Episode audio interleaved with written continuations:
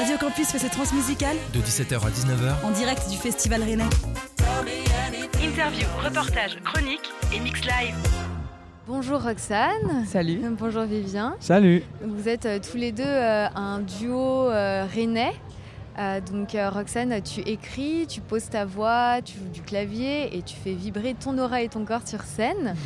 et toi, euh, Vivien, tu écris aussi vos morceaux qui sont à la fois mélancoliques, pop, dir- certains diront rock psychédélique, et tu mets aussi tes accords de guitare dessus, sur tout l'ensemble. Et vous dites que vous n'avez pas vraiment de style défini. D'ailleurs, vous préférez laisser votre public se faire leur propre avis, notamment en venant vous voir sur scène. Et c'est pour ça que vous êtes là au Trans. Euh, dans une interview pour Afficia, vous dites que les Trans, c'est votre festival euh, que vous rêviez faire. Ça fait quoi de réaliser son rêve? Franchement, c'est incroyable. Enfin, je crois qu'on n'en revient toujours pas de jouer cinq soirs à l'air libre. C'est fou. Euh, c'est vraiment une expérience particulière d'être au même endroit. Enfin, il y a un peu un côté. bah, on joue dans un théâtre, mais du coup, il y a le côté vraiment théâtre de d'aller dans le même endroit, de retrouver les loges, euh, de se préparer, d'avoir une énergie différente chaque soir dans un lieu qui est pourtant le même, mais avec un public différent. C'est incroyable d'être ici. On est, on est trop content, trop reconnaissant de jouer au trans. Et puis du coup, ça supprime aussi euh, cette notion de frustration qu'on peut avoir quand on fait bah, un one shot, une date. Et là, du coup, euh, bon, la première, on était à fond comme si on avait qu'une, et d'un coup, le lendemain, c'était ah oui, mais en fait, on rejoue ce soir. Et là, on rejoue encore, et c'est pas fini. Du coup, il y a un truc hyper excitant. euh. Ça va être quoi votre prochain rêve? Parce que maintenant que vous l'avez accompli, Bah, le prochain, euh, je pense que c'est de pouvoir faire euh, des tournées en 2022 et d'avoir enfin un, un, un- un album, enfin, d'avoir quelque chose en physique à proposer aux gens. à défendre. ouais. Ouais. C'est prévu une tournée? Ben, je- évidemment, on va jouer. Après, pour l'instant, on sait pas encore. Il n'y a pas vraiment de plan là pour 2022. Il n'y a, y a- y a pas, y a pas d'exclus là. Il n'y a rien. Ouais, du Alors, coup, on a vraiment envie de faire, bah, de jouer dans toutes, toutes les plus belles salles de France, en fait. Si on peut toutes les faire, ce serait super. Ouais, voilà, les plus c'est ça le belles. rêve. Ouais. Non, mais toutes. celles, qui, celles qui nous accueillent, quoi. En ce moment, cette année, du coup, vous faites partie des groupes qui sont accompagnés par l'Antipode, le Jardin Moderne et les Trans dans le cadre du dispositif de résidence mutualisée de Rémétropole. Est-ce que vous pouvez nous dire un peu plus euh, ce sujet? Eh ben moi-même, je n'ai toujours pas compris. Non, je plaisante. ben, en gros, euh, il, c'est la, il me semble que c'était la ville de Rennes qui avait mis ça à la base et qui l'a, euh, pour, euh, pour, pour se décharger, a proposé à, à ces trois organismes de, de- de gérer ça. Et ça a plus donc- de sens aussi. Donc ça, ça a beaucoup plus de sens parce que du coup, c'est. Voilà, enfin, je sais pas trop Ça comment du dire, mais ça a du sens. Ouais. Et euh, du coup, bah, l'idée, c'est de faire, des, de faire une résidence, en fait, de faire plusieurs résidences. euh, euh, voilà, pour pouvoir travailler notre set, justement notre live. Et là, en l'occurrence, c'était un peu l'opportunité rêvée, comme il y avait l'air libre. Ça nous a vraiment permis Mm. de, de, de travailler pendant 4 jours à l'antipode, au nouvel antipode, pour euh, travailler le, le- le nouveau set, euh, parce qu'on a réarrangé, on a retravaillé toutes les, tous les, les sons, euh, etc. Sur, sur le live. Voilà, c'est un nouveau live. Et donc voilà, c'était super de pouvoir faire ça à l'antipode. Alors depuis euh, la création de votre duo, corrigez-moi si je me trompe, hein, mais vous avez sorti trois titres, Ouais. euh, Les oiseaux, En plein jour et Insomnie. Euh, Est-ce que c'est euh, une question de perfectionnisme? D'avoir sorti que trois titres, enfin que entre guillemets, parce que j'imagine que vous avez dû composer beaucoup entre-temps quand même. Ouais, c'est vraiment ça. C'est et en plus, on peut dire que le- ce qui, a- ce qui est sur internet, c'est pas du tout représentatif au final, je trouve, de- du live.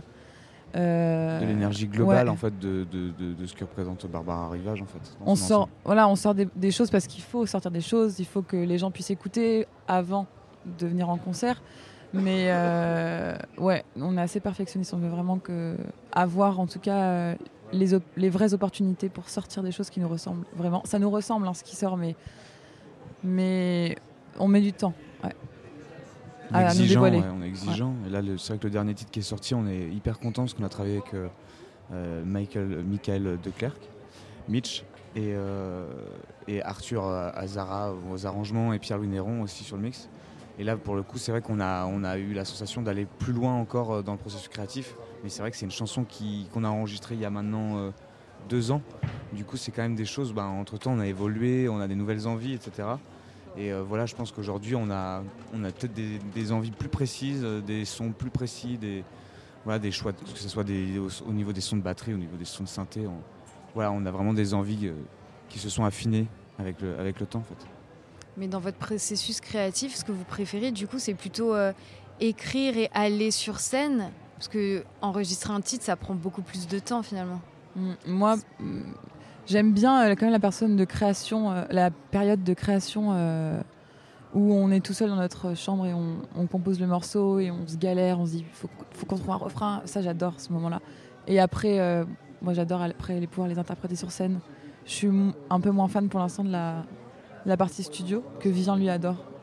Je- Moi, j'ai vraiment besoin de ce truc avec le public. euh, Enfin, lui aussi, mais J'adore les deux, ouais. Mais là, de plus en plus, en plus, que je commence à découvrir un peu euh, tous- tous les miracles du studio, toutes les possibilités euh, qui peuvent s'ouvrir, qui sont euh, énormes. euh, un peu comme le rayon 20 dans les grandes surfaces, quoi. Euh, voilà, c'est c'est un truc qui est immense, quoi. Il y a tellement à faire et, et c'est fou, en fait. C'est infini. Comment ça se passe l'écriture à deux? Euh, du coup, euh, comme on vient de deux univers assez différents, euh, on a vraiment ce moment intime où chacun de notre côté, on va composer. euh, ça fait partie du quotidien, donc on va travailler comme ça. Et après, je vais montrer à Vivien ou inversement. Et on va ensuite, moi, je vais poser ma voix, je vais écrire un texte sur, par exemple, une prod de Vivien ou inversement, où lui va du coup plus arranger ce que j'ai fait. Et si ça matche pas, ben ça, ça fait pas partie du projet. Enfin, on fonctionne un peu naturellement comme ça, quoi. Il y a aussi une phase aussi bah, de plus en plus où on, on compose quand même sur ordinateur, etc. Et à un moment donné, on essaie aussi de faire passer les chansons en acoustique. Voir aussi si ça marche, euh, juste guitare-voix ou piano-voix. euh, voilà, ça fait... Et quand vous écrivez, euh, toi tu disais que tu préférais ce process Mm. d'être en soirée à écrire. Ouais. Qu'est-ce qui t'inspire quand t'écris? Je vais écouter de la musique. Enfin, quand on a commencé à composer avec Vivian, on n'écoutait jamais de musique. Enfin, on écoutait de la musique, mais beaucoup moins qu'aujourd'hui. Enfin, on s'inspirait moins, on cherchait moins des idées dans, dans des artistes qu'on aime. Et aujourd'hui, ça peut être le cas. Enfin, je vais écouter un album, par exemple, de Tellier ou de Gaspard Roger, et je vais kiffer un son de synthé, et du coup, je vais me dire, ah putain, j'aimerais bien des sonorités comme ça. Donc, euh, mais en vérité, au niveau de la composition de la musique, ça va être plus. euh, je vais tester aussi les plugins euh, qu'il y a sur Ableton et je vais me dire ah ce son et, ça va venir plus comme ça. Alors que pour le coup pour le texte, je vais lire des choses. Je vais beaucoup plus m'inspirer. Et de- et de ce que tu vis aussi. De la, de la vie, de ce qui nous entoure. quoi. Oui, parce que les thèmes récurrents, c'est euh, bah, la nature, euh, l'insomnie, l'amour, euh, des choses entre guillemets simples de la vie, j'ai envie Ouais. de dire. Mais du coup, la musique vient avant les textes. Euh, oui, en général. euh, Après, des fois, ça peut être juste euh, trois accords sur un piano et je vais poser une voix. Mais euh, oui, c'est vraiment pour le coup, ça c'est un truc assez figé.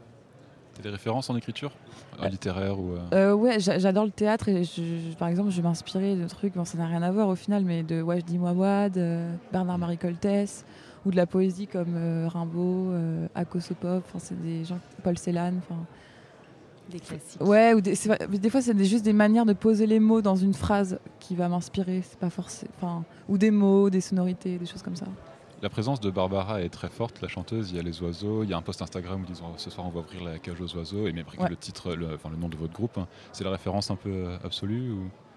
Euh, Il y a aucun rapport avec la chanteuse Barbara. Aucun yes. rapport. Mais euh, en plus, en- quand on a, on a pris ce nom-là, on n'avait pas du tout pensé euh, au fait qu'on aurait pu faire la, le parallèle. En fait, on est un peu naïf, on n'a pas capté. Parce qu'on n'écoute pas forcément, donc on n'a pas. On a pris. euh, non, il n'y a pas Ce, de. son, ce, ce prénom, en fait, il m'a trouvé qu'il était très esthétique, très beau. Et euh, il y avait quelque chose de grave, de profond aussi dans, dans- Mm. dans ce prénom. Et du coup, voilà, c'était, euh, on avait besoin de personnifier en fait euh, Roxane et moi à travers un, un nom euh, fictif, une création. Et donc voilà, et rivage, c'était un mot qu'il y avait dans les textes de Roxane. Donc on a, on a combiné. Et, et après, c'est resté et on s'est fait avoir. en cours de circonstances. Ouais, c'est ça. Et les oiseaux sont hyper présents euh, un peu partout. Euh, quelle symbolique ils ont Ouais. pour vous? Euh, c'est vrai que je m'en suis rendu compte aussi. Je crois que je crois que c'est hyper inconscient en fait. Euh, déjà, je crois que le mot, la sonorité, comme je disais, j'aime beaucoup travailler aussi là-dessus.